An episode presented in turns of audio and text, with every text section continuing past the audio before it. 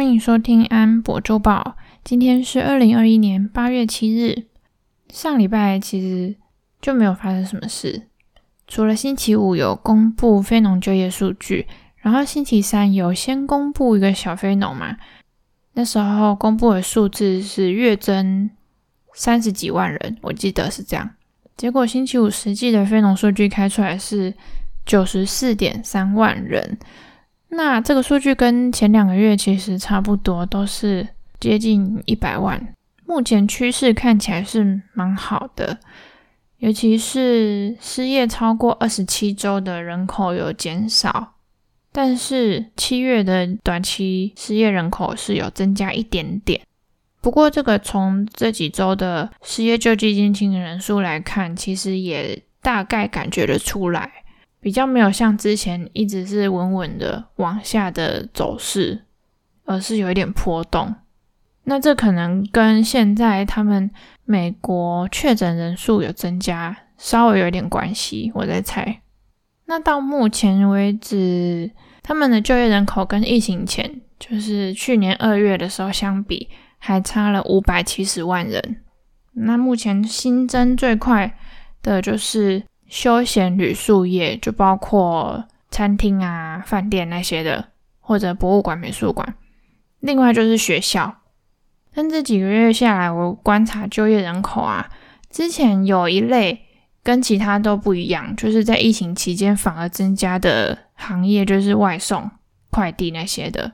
那现在疫情后啊，现在那个外送跟快递的类别，其实已经又掉下去了。可是有一类反而又超过疫情前，就是专业服务里面的技术服务，例如会计啊、技术顾问啊，或者科学研究开发这些类型。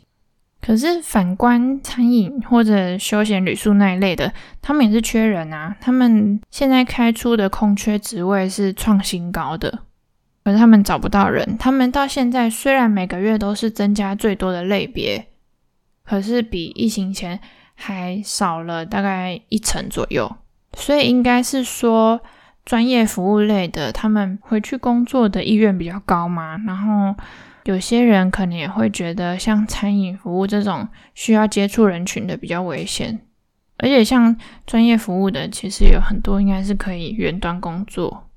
我有看一些美国的新闻媒体，他们做的调查，大概有一半左右的人是希望可以。远端或者进办公室两种并行的工作模式，那有大概一半的人讲说，如果公司坚持他们要回办公室工作的话，他们就要辞职。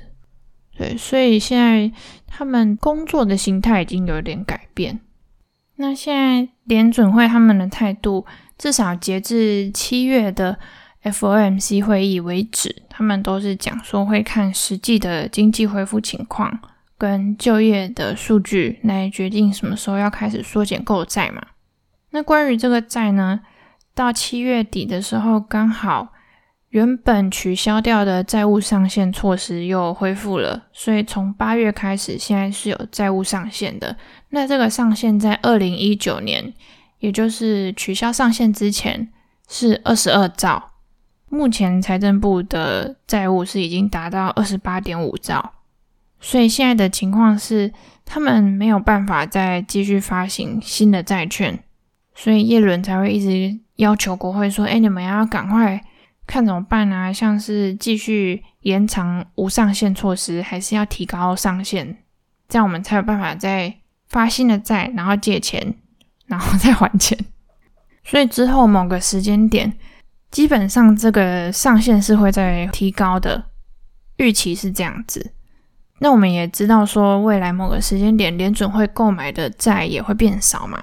目前他们是每个月买一千两百亿美元，那这个其实占财政部每个月发的新债里面大概一成左右。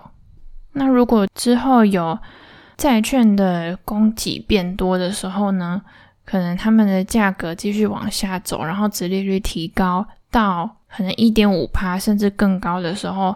市场上可能又会有一个声音讲说，就是像二三月那时候那样讲说 S M P 的股息殖利率已经不如债券，所以大家会倾向于去选择无风险的债券来购买。但是我觉得这个可能恐慌的成分比较大，因为总不可能所有有股票的人全部都把它卖掉拿去买债券吧？因为基本上追求那个价差的人，应该是比追求他的股息的人还要多吧？然后这个又牵扯到国会呢，他们从下礼拜开始要放五个礼拜的暑假。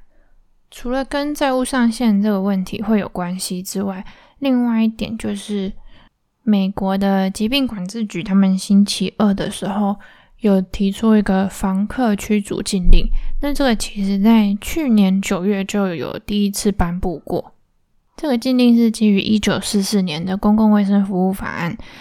依据那个法案呢，疾病管制局可以在为了紧急防范国外的疾病传播到国内的时候，颁布一些措施，也直接有效这样子。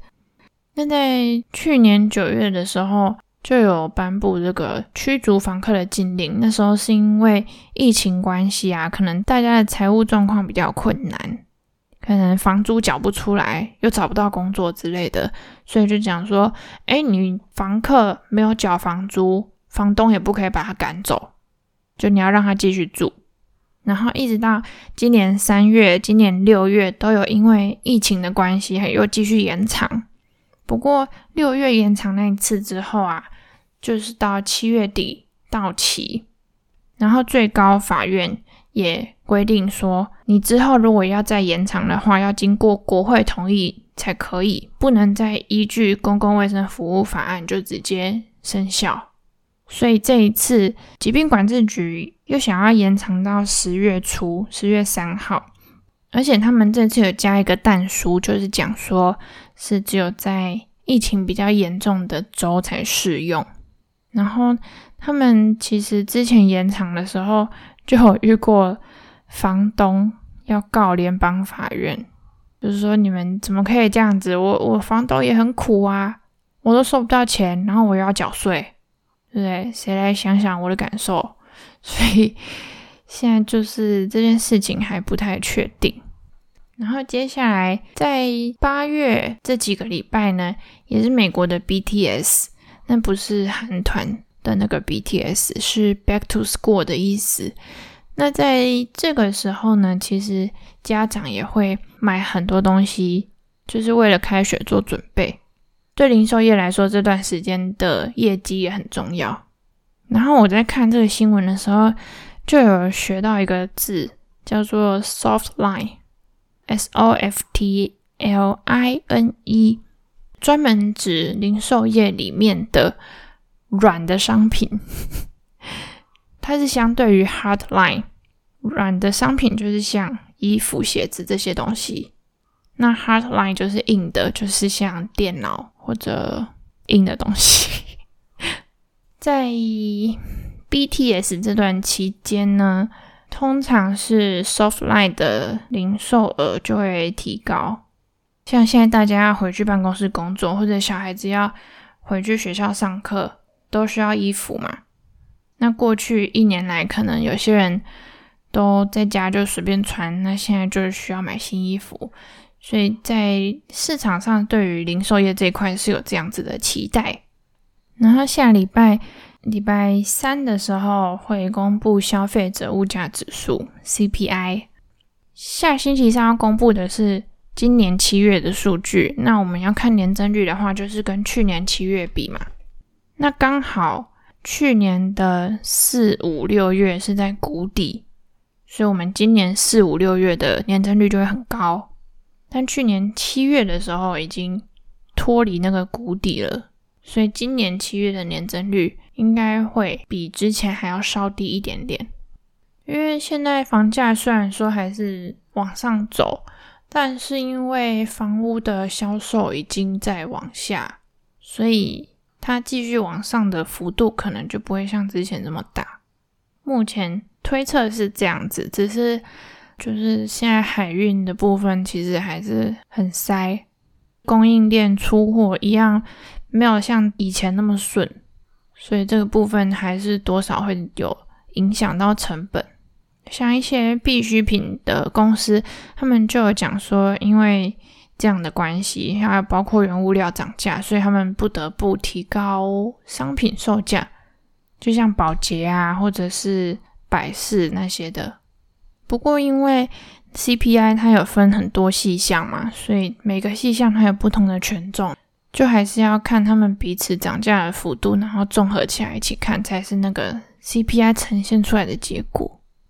啊，最后我的听众里面有很大的比例是三四十岁的男性，所以我先假设里面有很大的比例已经当爸了，就祝大家父亲节快乐，爸爸。